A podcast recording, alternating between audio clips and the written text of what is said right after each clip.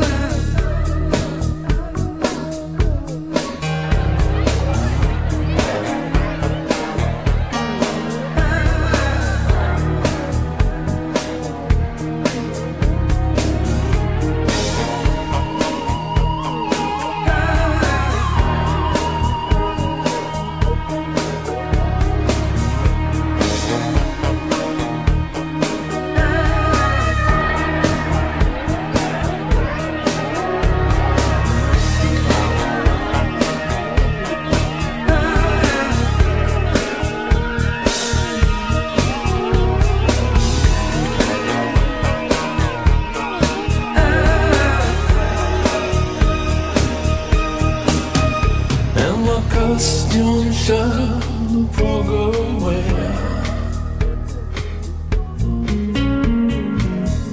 But in love with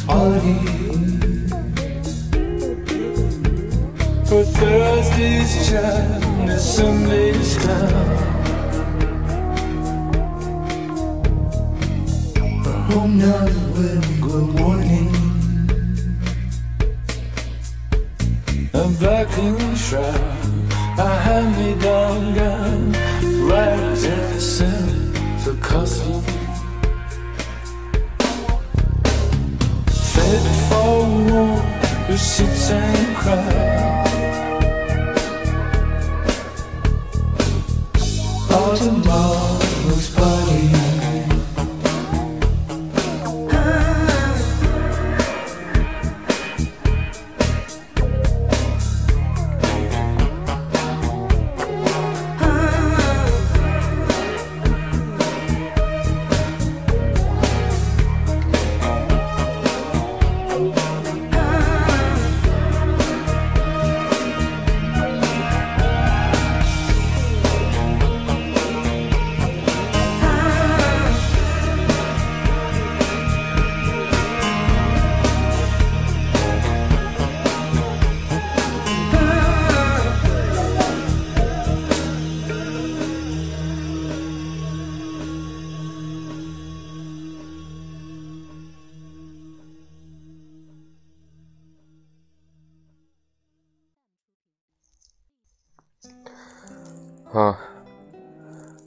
大家好啊。哎不好意思刚才那个麦克风边上是稀稀里哗啦的那个声音啊那是我胡子。啊我留着络腮胡所以蹭到了这个麦克风啊。嗯今天呢刚才那个一上来本来想音乐放一半开始讲话的但是啊听着听着那首歌蛮好听的我就听下去了。啊一个版本的某个版本的是谁唱的？我我不记名字啊。某个版本的《All Tomorrow's Party》啊，那个歌词写的真是真是够苍白啊。明天穿什么衣服啊？就不知道明天穿什么衣服。这个。可怜的女孩去为了去参加那些那些啊明日的那些派对，不知道穿什么衣服，简直这个歌词写的就是那个啊安迪沃霍尔的女生 Edcedric 吧，大概就是吧。行，别的东西不多说，今天还是继续读，呃，今天可以把这本读完了，就是《爱的多重奏》阿兰巴迪欧。我这个节目越做越小资了啊，现在听听。这个音乐，然后嘛，前面又，对我挑的音乐全都很小资啊。那么，嗯，我要说什么来着？继续读，嗯，继续读。然后呢，对，今天比较放松啊。我以前都正襟危坐的，想坐在那里录，觉得也没这个必要。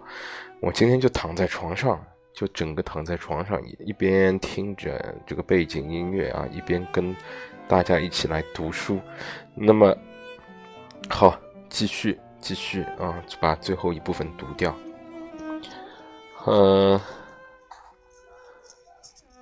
哎，又来了，又来了，不好意思，我要想个办法固定一下这个麦克风，怎么办呢？稍等啊，好，好啊，应该没问题。嗯，上次读了那个。前面的这个内容是有一部分叫，嗯，等一会儿啊，不好意思，我又动了一下。前面一部分有的是啊，前面两章一个是呃爱与真理，爱与政治。那么今天读第六章，第六章爱与艺术啊，这个应该就是最后一章了，非常非常短啊，后面还包含了一个小的结论。好，那么这样就开始了。首先是还是问。在《世纪》一书中，您评论了布勒东的一个文本《十七秘记》，在其中，您揭示出二十世纪是一个把爱提升为真理的形象的伟大时代。但是，当布勒东在《溶解的鱼》中说道：“艺术最简洁的表达就是爱”，到底其意义是什么？答：超现实主义的核心命题，我们在一开始就说过了。用兰波的话来说，也就是重新创造爱。对于超现实主义者而言，这种重新创造既是一种艺术态度，也是一种生活态度和政治态度。他们在三者之间不做区分。在艺术中有一啊，在艺术中有一点是很强大的，就是赋予事件以事件应有之价值。这也是艺术可能的定义之一。艺术就是在思想的秩序之中，完全的赋予事件以事件应有之价值。啊，他这里所以就是讲艺术了啊，他讲了真理，讲了政治。这一章讲的是艺术啊，所以叫爱与艺术，不是爱的艺术。爱的艺术是另外一本书，我到那个是什么？保加利亚某个学者写的吧，也蛮有名的。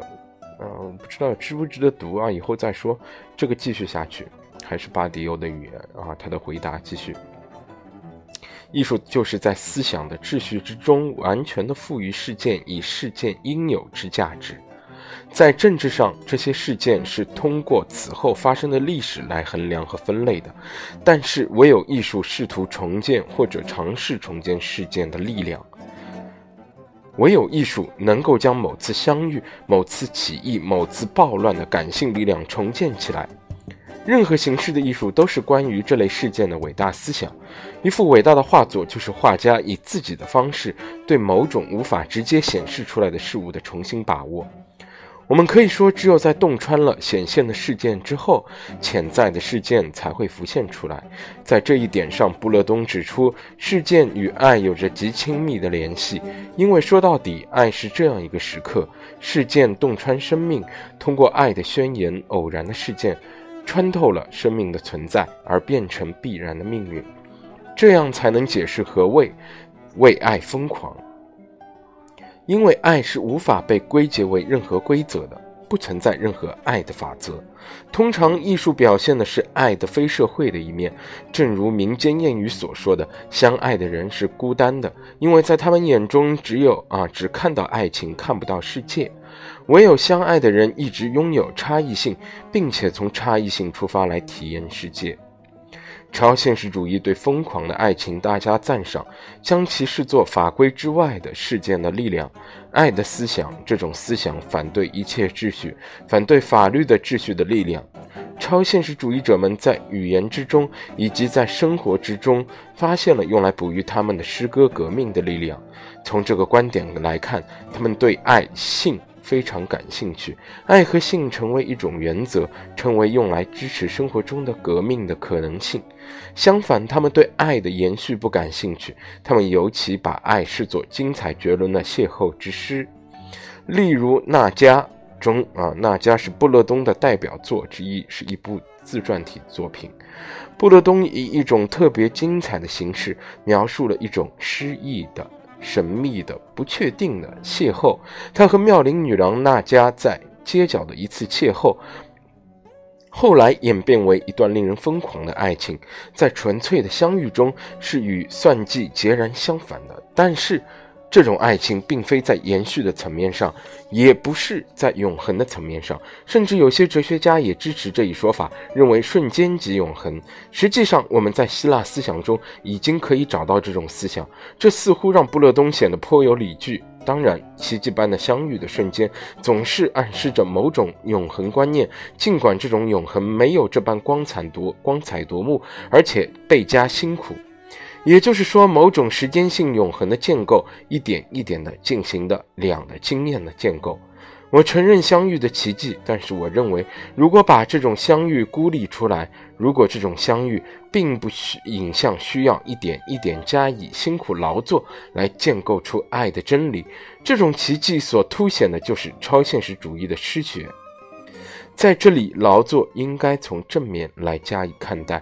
有一种爱的劳作，而不仅仅是一种奇迹。必须坚持不懈，必须同时注意自我和他人，必须将自我和他人放在一起，必须思考，并且行动，从而有所转变。于是，是的，作为劳作的内在报偿将获得幸福。这个是巴迪欧的回答啊，我他回答到这里结束了。呃，后面还是问，这里我也是插一句，这个其实跟前面巴迪欧说的那个，嗯，他其实说也批判那种，啊，仅仅把爱视作相遇的，在相遇中就耗尽了爱情的那种态度，他也是其实持一个批评态度的。他这里就具体化来讲到布勒东的诗歌，当然这个诗歌我也没读过啊，文学方面的超现实主义，嗯，文学上的超现实主义我我不太了解啊，我。我只知道艺术上的美美术上的超现实主义，呃，那么对，这里就是他的一个这一点，就这一点的一个具体的演说嘛，嗯，这一点嘛，我觉得他，嗯，一个是跟之前呼应啊，而且还有一点就是，他这一点说的比较好的就是，他讲到的这个是一种劳作。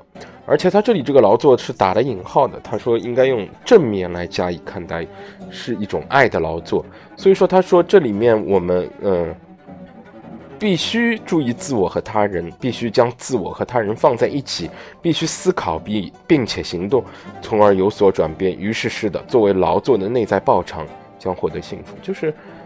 他他说的这个劳作不是一种苦痛苦的坚持着一种啊一种男女关系，好像是那个什么，他他也承认这里面是有痛苦的，但是他说并他并不，我认为他是从积极的意义上，不是说让你啊死拖着一种关系。他说最终在这种劳作里面也是也会获得幸福啊，会获得报偿的。呃，好，继续。问，那么很奇怪的是，关于爱这一主题，您经常引用贝克特。实际上，我们几乎可以说，贝克特的作品真正说来都不会以幸福为归宿。在人们眼中，他的作品代表着虚无主义和悲观主义。那么，在您看来，爱之所示的两个场景，在他的作品中是如何得到体现的呢？啊，对的，其实巴迪欧一直就是强调这个两，啊，两是长期的，他说是一种需要嵌入到时间之中去，去实际上是要付出努力的一种男女两，也不是说男女，就是两者之间的关系吧。好，继续啊，后面还是巴迪欧的答。嗯，我这个音乐又要调低了，这个因为它的声声音时响时轻嘛，不同的音乐文件。好，答。正如我之前说的，在关于爱这一主题的文学之中，很少说到关于爱的延续的体验，这一点很奇怪。我们看看戏剧，您可以看到。许多戏剧表现的都是年轻的恋人们为反抗家庭专制而出现的种种纠纷，这可谓是一个永恒的主题。我们可以用马里沃的一个副标题来给这类剧本冠名：“爱的胜利”。关于这一模式，很多剧本都告诉我们，这些年轻人通常在一些亲近的仆人的帮助下，从而最终使老人们上当，以达到他们的目的。也就是说，有情人终成眷属。但是这样获得的爱的胜利，而不是爱的延续，啊，这样获得的是爱的胜利，而不是爱的延续。我们恰恰可以把这个称作相遇的轨迹。重要的作品、宏大的小说，往往建构在不可能的爱之上，爱的体验、爱的悲剧、爱的破裂、分离、终结等等。但是关于爱的延续，却总是言之甚少。我们甚至可以观察到，在实践中。婚姻不曾激发什么伟大的作品，艺术家和文学家很少从婚姻生活中汲取灵感，这是一个事实。嗯，就是说，艺术里面重相遇而不重延续，不重怎么建构。所以，啊，他前面讲这种只强调相遇和邂逅的爱是一种艺术，一种诗性的东西，它并不是他最赞赏的一种状态。好，继续。然而，准确，呃，确切说来，正是在贝克特这里谈到了爱的延续这一主题。我们可以说他是一个悲观的作家，关于不可能性的作家，但他也是一个表现了爱的顽固的作家。例如，在《美好时日》一剧中，表现的是一对老年夫妻的故事，但人们只能看到老太太，他的老伴躲在幕后，一切都显得衰败不堪、破烂不堪。嗯，他正陷入泥沼之中，但是他却说道。哦，那曾是多么美好的日子啊！他这么说，因为爱一直在那里，爱就是这样一种坚强有力、始终不变的因素，变成为我们生命的内在结构。虽然表面看来生活糟糕无比，爱是这场灾难背后所隐藏的力量。在一个短小精悍、名为“够了”的文本中，贝克特讲述的是一对老年夫妻的流浪。背景是一片荒凉的山区，这也是一种爱的叙事。关于这对夫妻的爱的延续的叙事，虽然这丝毫不掩盖两人极为糟糕的身体状况、单调重复的生活、随着岁月流逝而日益艰难的性生活等等。这个文本表达了这一切，但是他把整个叙事最终置于坚持到底的爱的力量之下。嗯，好，呃，这里就是讲贝克特其实是。贝克特啊，就是那个荒诞，也是荒诞派戏剧的那个代表人物。好，继续继续是问，既然您谈论戏剧艺术，我希望您谈一谈您啊，谈一谈自您的童年时代起就一直伴随着您的这种特殊的爱，对戏剧的爱，对阿赫莫德三部曲表现的可谓是当代的斯卡潘。在您写这三部曲之前，您在年轻的时候就曾在斯卡潘的轨迹中扮演过角色。您对戏剧的这种持久不变的热爱是怎样的性质？这个斯卡潘是什么呢？这个注释里面讲是法国喜剧中的一个喜剧人物，源自意大利喜剧，在法国最早出现在莫里埃的斯卡潘的轨迹中。通常，斯卡潘是一个足智多谋的仆人，为其效力的贵族出谋划策。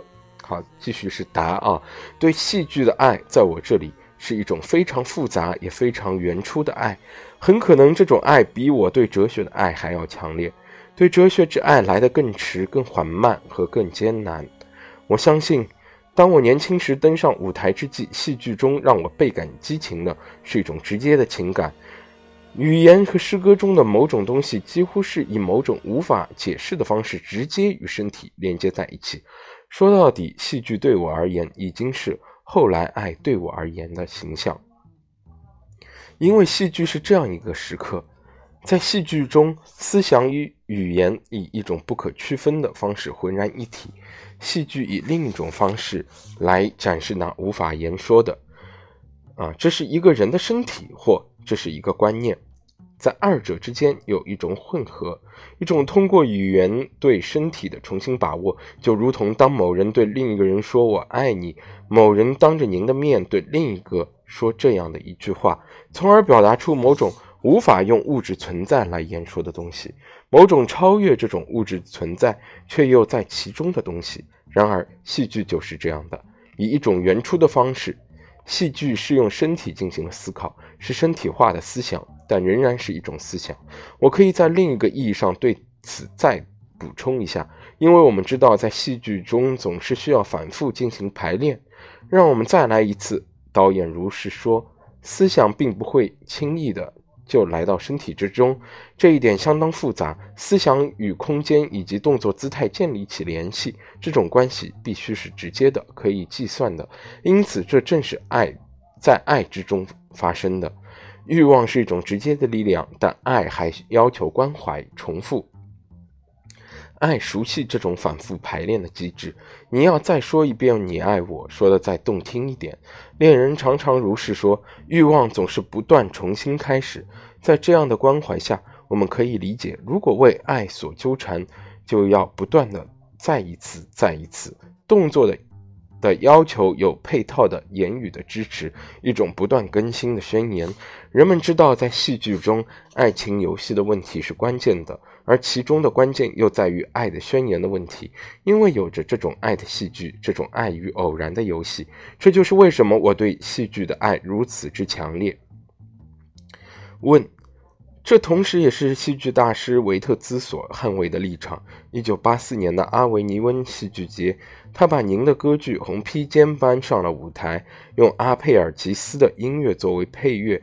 维特兹说：“我想要在舞台上表现的总是这些东西，让人感到啊，感受到观念的强烈的力量，让人看到这些观念如何扭曲和折磨身体。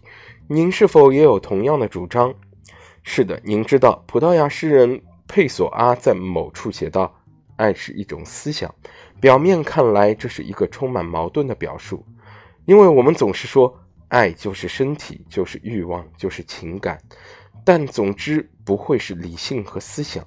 而他却说爱是一种思想，但是我相信他这么说是有道理的。我认为爱是一种思想。这种思想与身体的关系是非常特殊的，正如维特兹所说的，这种关系往往被标志以一种不可避免的暴力。我们在生命中体验着这种暴力。确实，这种爱能够弯曲我们的身体，诱发种种折磨。正如我们每天所看到的，爱并不是一条静静的长河，人们无法忘怀那些导致自杀和谋杀的数不清的恋爱故事。在戏剧中，爱不再是性的滑稽剧。或者纯真的风流韵事，而也将是一种悲剧，一种放弃，一种狂怒。戏剧与爱的联系，也是对于将人与人隔离开来的深渊的探索，对爱情在两个孤独者之间所建立的无比脆弱的桥梁的描述。必须不断地返回到这种联系，在两个性感的身体之间来来去去，反复交流。这种被称作爱的思想到底是什么？然而。还是必须说，正是这些使我们之前的问题合法化了。如果没有爱，那么戏剧还有什么好演的？有什么好谈的？戏剧经常谈及政治，大量的谈及政治。那么我们说，戏剧就是政治和爱。更广泛的来说，二者的交叉。而悲剧的一个可能定义就是政治与爱的交叉。但是戏剧之爱，在更强的意义上来说，就是爱之爱。因为没有这些爱情故事，没有自由恋爱对家庭专制的抗争，戏剧就没有什么好演的了。正如莫里埃告诉我们的，古代戏剧其基本方式在于告诉我们年轻人是如何通过偶然相遇相知，如何通过计谋来摆脱父母安排的婚姻。最为流行、演的最多的戏剧冲突，就是这样一种偶然的爱对必然性法则的抗争。更为巧妙的在于，这种冲突往往表现的是青年人在一些无产者、家奴、仆人的帮助下来反对由教会和国家所支持的老年人。于是您对我说：“我们已经获得自由，不再有父母安排的婚姻，夫妻结合乃是纯粹的创造。不过这一点仍然是不大啊不太确定的。自由到底是何种自由？以何种代价？是的，这是一个真正的问题。爱情为了获得表面自由的胜利，需要付出怎样的代价？问：在您对戏剧的热爱中，似乎也存在一种对某个集体的爱，对某种共同体的爱。因为我注意到您曾经在剧团中生活过一段时间，在一群演员和技术人员中间，戏剧是否可以视为一种爱的载体，体现了博爱精神？答：是的，当然有这种对集体的爱，戏剧就是集体，就是博爱的美学形式。因此，我支持这种观点，主张在一切戏剧中，就此而言，都有着某种共产主义的东西。在这里，共产主义我理解为一个变化着的整体，使得公众啊公共事务居于私人事务之上，使得集体利益居于个体利益之上。在这个意义上，爱是共产主义的。如果您承认像我一样，爱的主体是成为一对夫妻，而不只是满足于个体的组合，于是还有一种爱的定义——最小的共产主义。我们还是回到戏剧，让我吃惊的正是因为这一点。在一场戏剧的巡回表演中所形成的共同体是很脆弱的。我想到了当这些共同体解散之际，特殊的让人痛心疾首的时刻，进行一场巡回演出，好比两人一起进行一段旅行，在一两个月的时间里生活在一起，然后就分开了。戏剧就是对这种分离的体验。在这些时刻中，最深的忧愁就在于在啊，就在于在表演中所形成的博爱气氛消失了。这是我的手机号码，别忘了给我电话。大家可能熟识这种说辞，但是很多时候并没有真正的互相打电话。这将是结束，人们就此分开。然而，分离的问题在爱之中如此重要，人们几乎可以把爱定义为一种成功的反抗。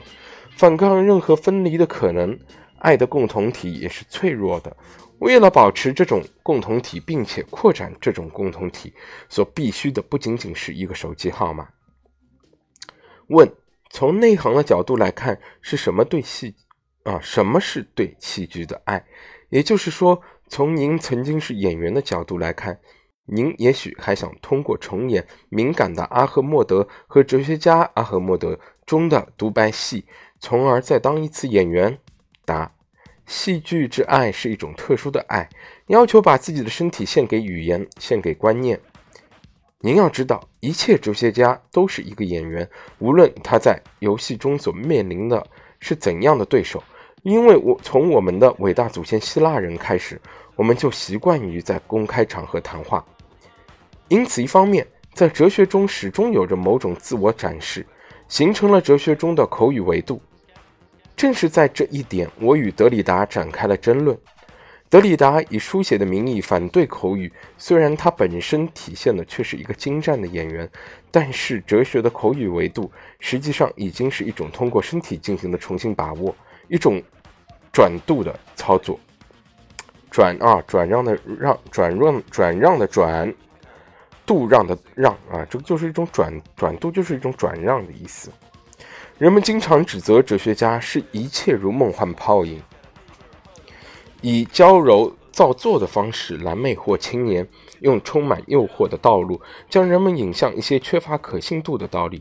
在柏拉图的《理想国》第五卷这一卷规模宏大，不久我将为大家展示一个完整独特的译本。啊，这个是括号内的，是呃，对我这我看到过这本书，但没买啊，是不？是巴迪欧。把柏拉图的《理想国》又重新翻译了一遍，以他理解的方式，想必有很原呃跟原来的一种理解方式是非常不同的。他要重新，因为经常讲到巴迪欧也是一个重新再开始这个哲学的一个哲学家，就是在总体而言，自维维特根斯坦之后，认为哲学问题渐渐需要呃渐渐好像不成为一个问题，渐渐要取消哲学。作为一门学科，认为哲学已经死了的情况之下，啊，在很多那种后现代哲学开始不再建构宏大叙事的情况下，你看，像巴迪欧，他还在啊坚持共产主义理想，还在坚持一些基本的哲学问题。他是他也说过，哲学是不会死的。啊，任何时代都需要哲学，所以说他要回到柏拉图的这个啊，等于是他们西方哲学的一个源头，回到柏拉图那里，想重新开始这个啊，重新解释，重新发明，重新发明哲学是，我我认为他是从这个角度出发的啊，他讲有着一个进。那么继续啊，在柏拉图的《理想国》第五卷之中，有着一个令人惊奇的过渡。苏格拉底试图定义什么是真正的哲学家，突然他就变换了主题。这是我对这一段的翻译。说话的是苏格拉底啊，然后就说：“我不是必须向您指出，在我们自身之中，回忆往往是特别活跃的。当我们谈及爱的对象时，我们认为爱者必须是爱着这个对象的全部。”我们并不认为他的爱会从中选择一部分而抛弃另一部分。两个年轻人似乎呆住了。阿曼达表示自己茫然不知所处，不知所云。阿曼达又说：“亲爱的苏格拉底，关于爱所做的长篇大论，与哲学家的定义到底有什么关系呢？”啊，苏格拉底说：“我可爱的年轻人，事情就是这样的。”我们总是做不到，如同伟大的葡萄牙诗人佩索阿那样认识到这个道理啊，即爱是一种思想。年轻人，让我告诉你们，谁若不由爱出发，谁就永远不会明白什么是哲学。是的，的确如此啊。巴迪欧又说了，我们还得听听我们的导师的话，必须从爱出发。作为哲学家，我们并没有太多像样的手段。如果连诱惑的手段都被取消，我们就完全没有任何武器。因此，作为一个演员也是这样的，这也是以某种事物的名义进行诱惑，而这种事物就是真理。啊，好，读到这里，好像这个第六章就结束了，非常短的。啊，这个里面巴迪欧讲到了这个爱的延续的问题。啊，他讲到了。从此又又又把他引到了这个，啊，他喜他他他喜爱的戏戏剧啊。我们巴迪欧他也写诗歌，也写戏剧啊。他除了是个哲学家，他也非常喜欢戏剧。这一点跟齐泽克比起来，齐泽克更关注电影，对吧？巴迪欧当然也很喜欢电影。巴迪欧有专门关于电影的书著作，嗯，我也没看过，书看不过来，以后再看吧，嗯。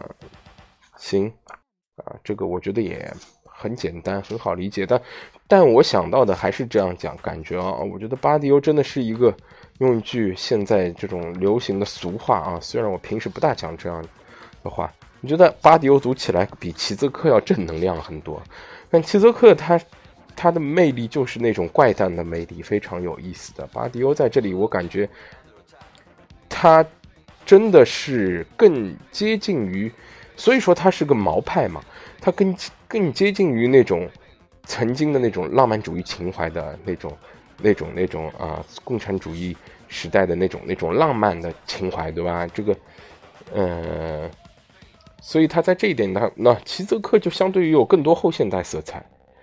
虽然齐泽克他自己不会承认他是后现代，因为他批判后现代，他跟巴迪有两个人非常非常的。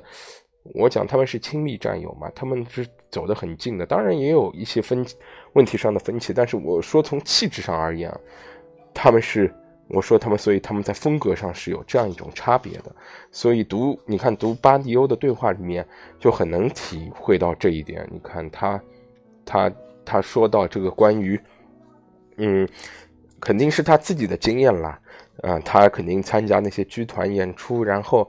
啊，涉及到那些刚才讲的分离啊，他在那样的情况下面，他会啊，他会讲出这样的话。他认为，呃，那种要要要抗拒分离，真正的爱是一种抗拒分离。当然，我说，我觉得巴迪欧绝不是一种啊，从一种啊，就是说我们大家都要相亲相爱，他绝不是这样的。齐泽克看起来更愤世嫉俗一点，齐泽克不会说那种啊，说我。不大会讲这样的，齐泽克也谈爱啊，他都有一个视频专门讲，但是那个标题也很好玩。齐泽克那个讲爱的视频叫 The Love is evil，那他他说爱是邪恶的，那当然不是这个意思啊，那个那个有很需要更细致的来讲的。齐泽克对于爱的分析跟巴迪欧其实是非常一致的，但是巴迪欧在我就是还是讲在观感上面嘛，给人的感觉更。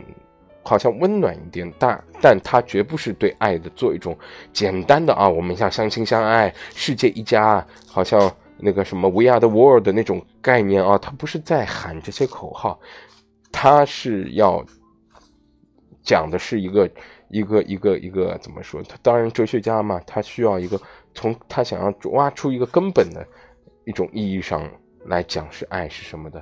那么我这个也讲的很笼统啊，我觉得我我这个学识没有这个这么大的本事。那么后面继续最后一小段了，就非常薄的。那么。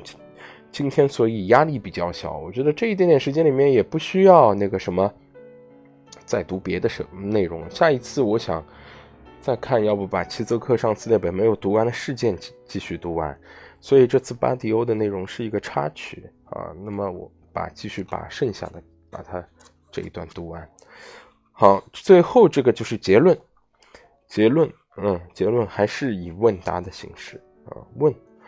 我想返回到开头时您所说的，如果需要不断重新开，啊不重新创造和捍卫的爱啊，这种不需要啊，哎呀，说的一塌糊涂。我想返回到啊，返回到开头时你所说的这种需要不断重新创造和捍卫的爱，在萨克奇代表着什么一书中，您认为重新创造爱是一个可能的点，用来抵抗商业色情。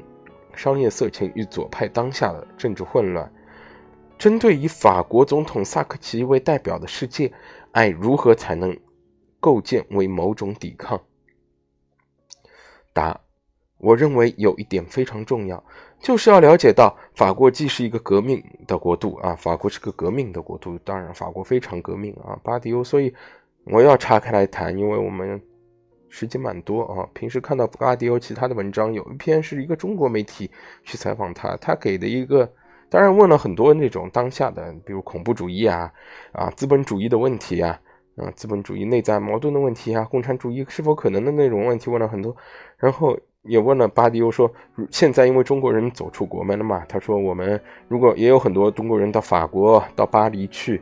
旅游，他说：“问巴迪欧，你会给他们怎么样的一个建议？”巴迪欧说了一句：“我建议你们啊，去那个巴黎公社的那个那个纪念啊，是墓地啊还是什么？他们的纪念纪念碑啊，什么那种类似的地方去去看看，去献个花啊，讲什么类似于就是反正非常有意思的巴迪欧的那些话，看上去很很好像是你。”你你让现在都厌倦了共产主义的中国人来看这样的这种回答，会觉得巴迪欧怎么你一个白左对吧？我们现在都叫他白左，觉得我们我们都是亲自亲身体验过的。你你说这个你是不是脑子有毛病啊？所以我觉得巴迪欧当然不是脑子有毛病啊，他他是死他是认真的啊，他完全是认真的。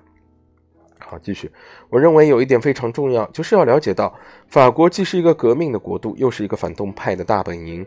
这是用于理解法国的一个辩证因素。我经常和我的外国友人们讨论到这一点，因为他们住啊，他们往往有着一个关于坚持不懈地进行革命的法国的神话，因此他们必然对萨克齐的当选惊讶无比啊，因为萨克齐是个右派吧？因为这完全出乎他们的意料。我回答他们说，他们眼中的法国历史陆续出现的乃是启蒙运动的哲学家啊，卢梭，法国大革命。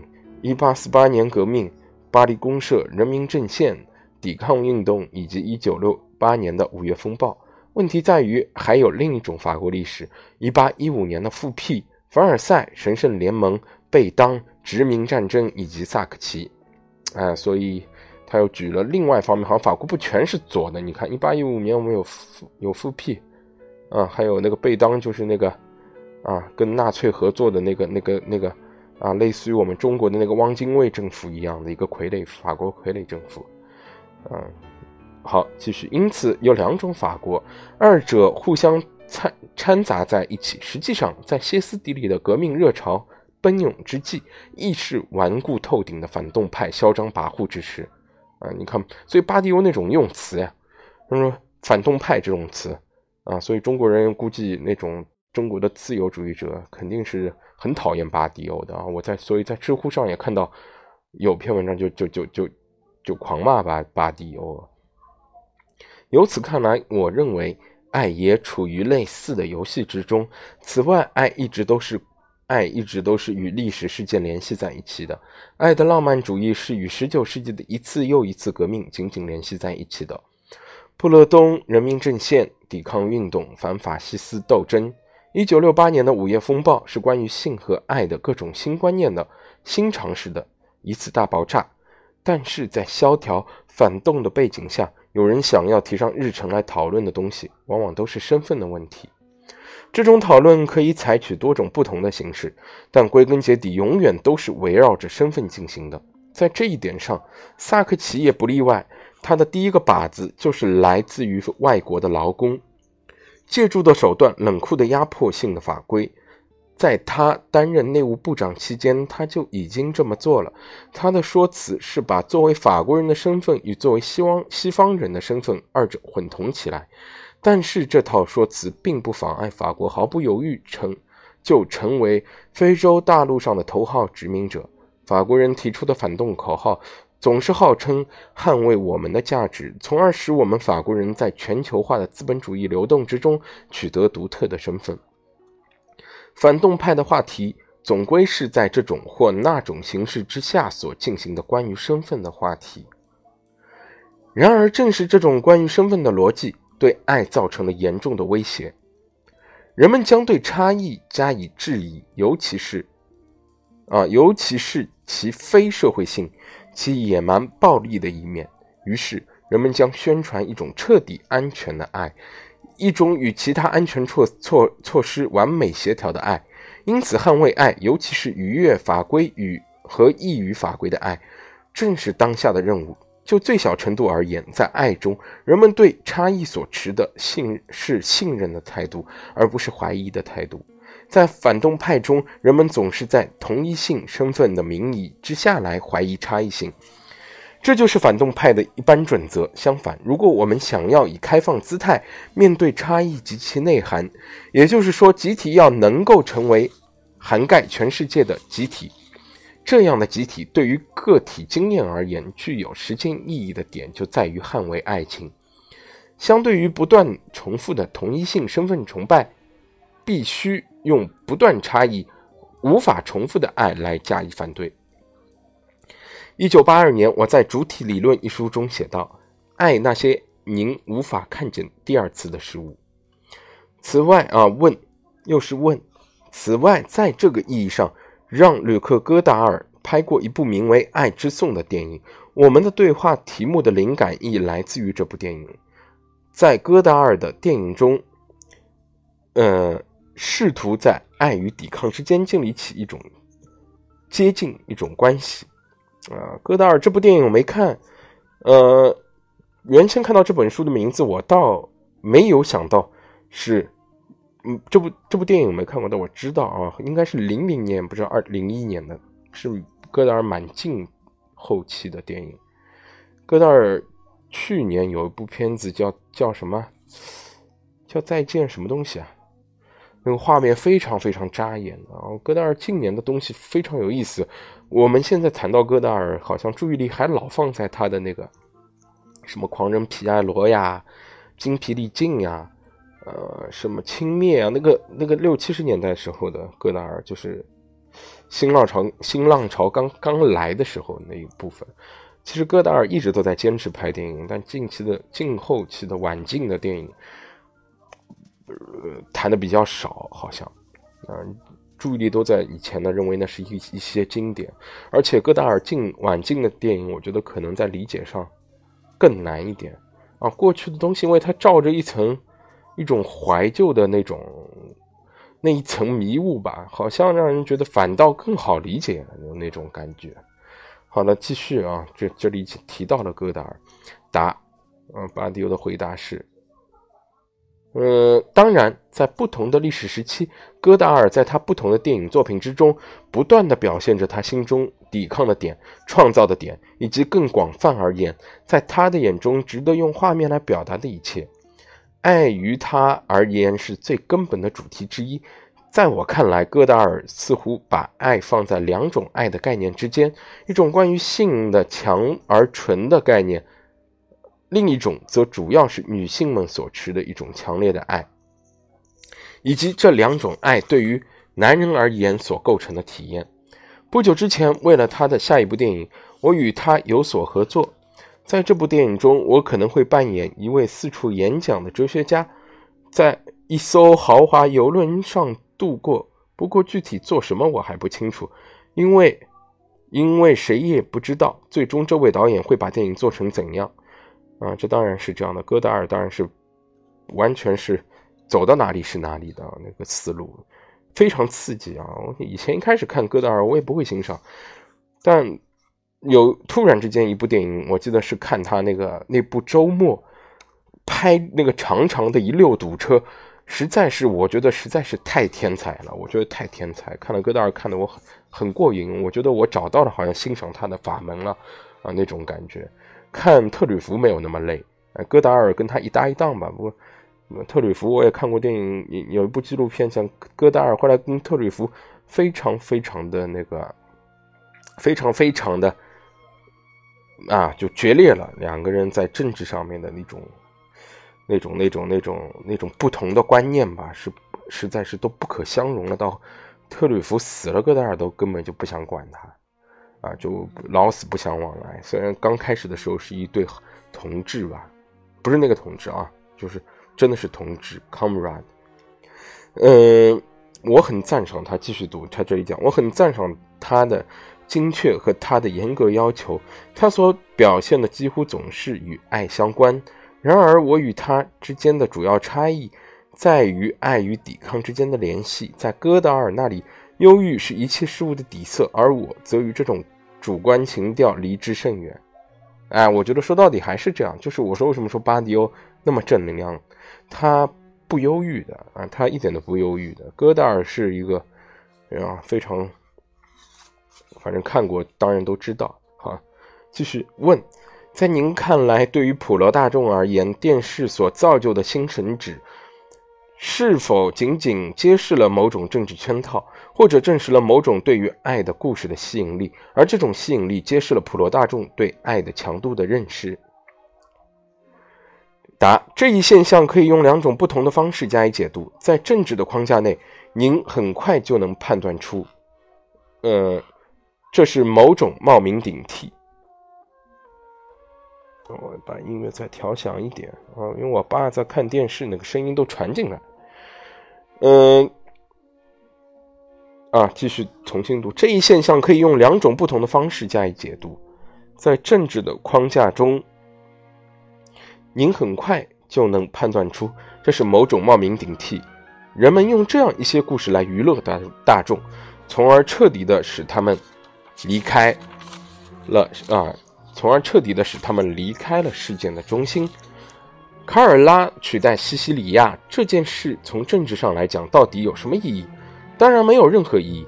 但是您仍然可以另一种方式来解读这些花边新闻。他刚才讲到的卡尔拉取代西西里亚到底指的什么？指的是法国总统萨科齐的现任夫人卡尔拉取代前任西西里亚啊。西西里亚是萨科齐的第二任妻子，二零零七年十月十五日与萨科齐离婚。呃，二零零八年二月二日，萨科齐与卡尔拉结婚。卡尔拉大概就是那个吧，就是那个模特对吧？应该就是在伍迪·艾伦的那个那部叫什么《巴午夜巴黎》里面。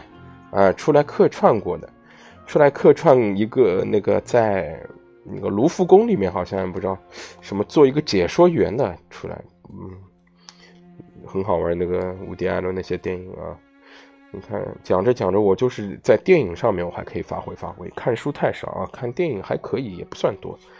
继续，但是您仍然可以以另一种方式来解读这些花边新闻，并且问问自己，事情怎么会是这样？这是因为这里有一种关于爱情故事的特有兴趣。人们总是注意到，社会上层人士的爱情故事成为下层人眼中一出又一出精彩的戏。为什么会这样？对于这个问题，也可以给出一个双重答案。人们可以直接诉诸于爱的普遍性，这样甚至像萨克奇这样的人。也有可能为了爱而痛苦、绝望，等待着一条永远不会到来的短信。如果换一个考察的维度，如果由政治真理过渡到爱的真理，政治中的敌人变得跟自己相似，从而敌人消失了，这虽然不令人倍感荣耀，但却也让人感到宁静安适。一个国王也可能为爱而痛苦。就此而言，他与乡巴佬是可以互相沟通的。当时读到这一里，我觉得巴迪欧真的说的是很让人怎么样窝心的，对吧？让人我觉得说的非常有道理啊。他就让人感觉我们何必这么敌对呢？啊，他在这个层次上，乡巴佬与国王有的一拼，这就是事物浪漫的一面，总归是爱，处处是爱。然而，还有第二种解读：国王与乡巴佬同样处在爱的痛苦之中。这说明国王、总统、元首、人民领袖其实没什么特别的，他们同样有可能戴绿帽，因此没有什么理由对他们特别敬畏或者恐惧。说得好，于是我们就又回到政治中来，至少是政治的主观因素的一面。正如我们说过的，在政治中总是有一些敌人。因此，我们不用考虑这些敌人是否也有爱的痛苦，这些敌人同样也不会考虑我们有没有爱的痛苦。如果用清楚的政治术语来说，我们就应该说，不论萨克齐是否曾经被他的妻子所骗，坦率来说，这都不是我们要讨论的问题。但是在另一个层面，在由基督教所灌输和强化的关于爱的品德的冗长说教的层面，我们必须认识到，大家对爱的可见性特别重视。最后，这种爱的可见性成为一个无边界的场域的组成部分。政治中的勇气正是借助于各种各样的材料，在这个场域中形成的。因为勇气总是出自于这样一种想法：即敌人没有任何可以超越自然的意义，没有任何超自然的力量。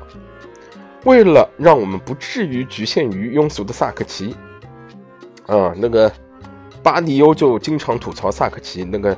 齐泽克嘛，最喜欢吐槽那个意大利的贝鲁斯科尼，所以他们判断近些年而言，那个那个欧洲的向右倾是很明显的啊，更别提今年了。今年的那个，当然这些判断，有的是人也认为这是一些过于的那个叫什么，过分敏感了。比如说像英国脱欧啊，现在嘛，美国嘛又选出了这个特朗普，对不对？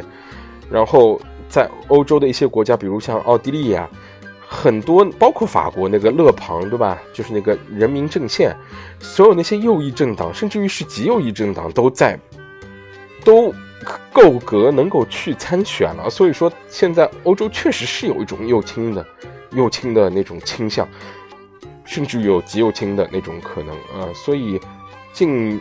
来很多那些学者又重提重提大屠杀的问题，经常重提，是一个警告吧。当然，最好希望这个事情不要发生，不要再发生啊。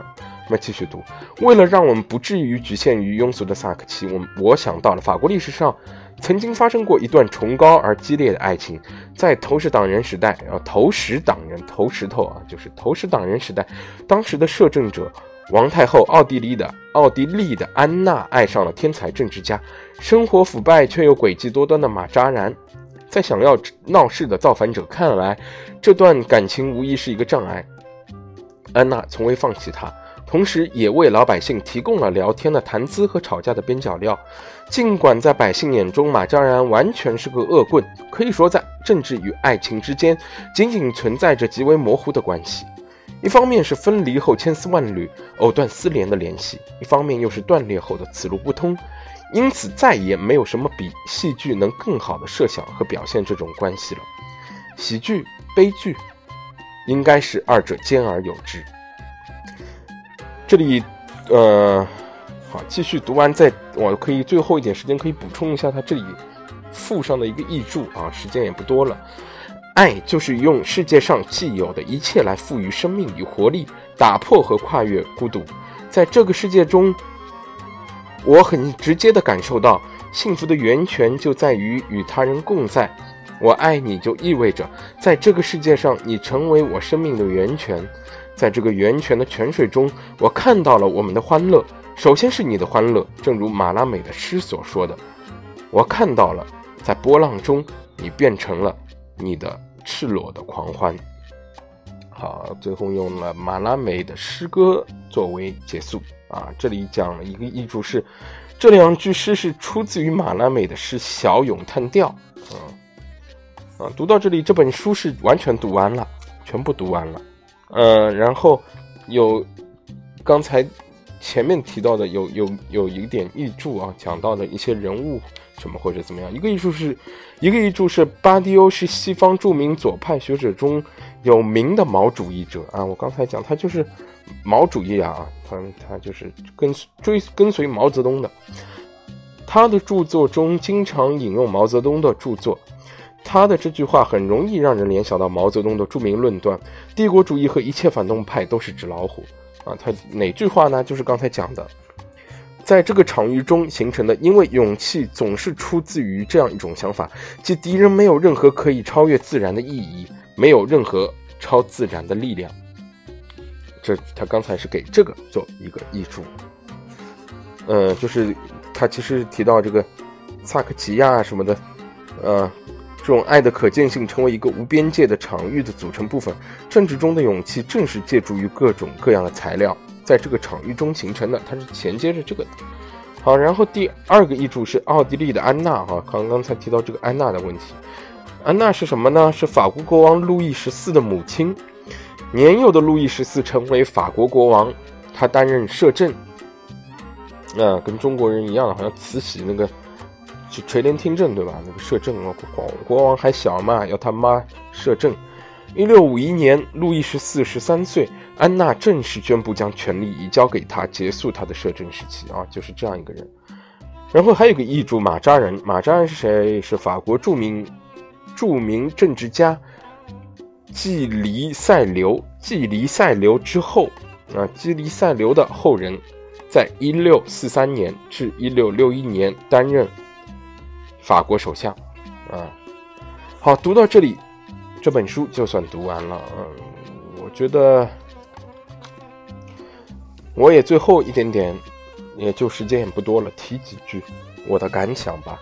巴迪欧非常非常重点强调强调爱的，他肯定爱的相遇啊。我在前两期我也老强强调这个关于相遇的问题，但后来其实巴迪欧费了更多的笔墨。在说这个关于爱的这个持续的啊延续的问题，怎么维持它的问题？他提用他的话讲，就是这个两。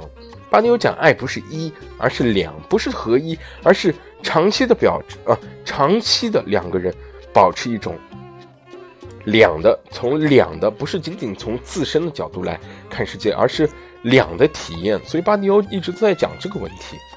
那么在。讲到这方面，我也想到我自己的一个朴素的认识啊。我过去我也不能说我现在是不是能够接受巴迪欧这种说法。我曾经认为好像应该是一，其实这种一我也觉得是一种非常过于浪漫化的想法。所以一很容易导致的结果，在巴迪欧的思路来看啊，我觉得可能就要讲到他刚才批评的这种艺术性的爱的观念，就是把爱爱等同于一种瞬间的爆发式的、马上短时间内瞬间燃烧掉的一种激情。在那一瞬间，生命的强度很高，但是它确实合一了。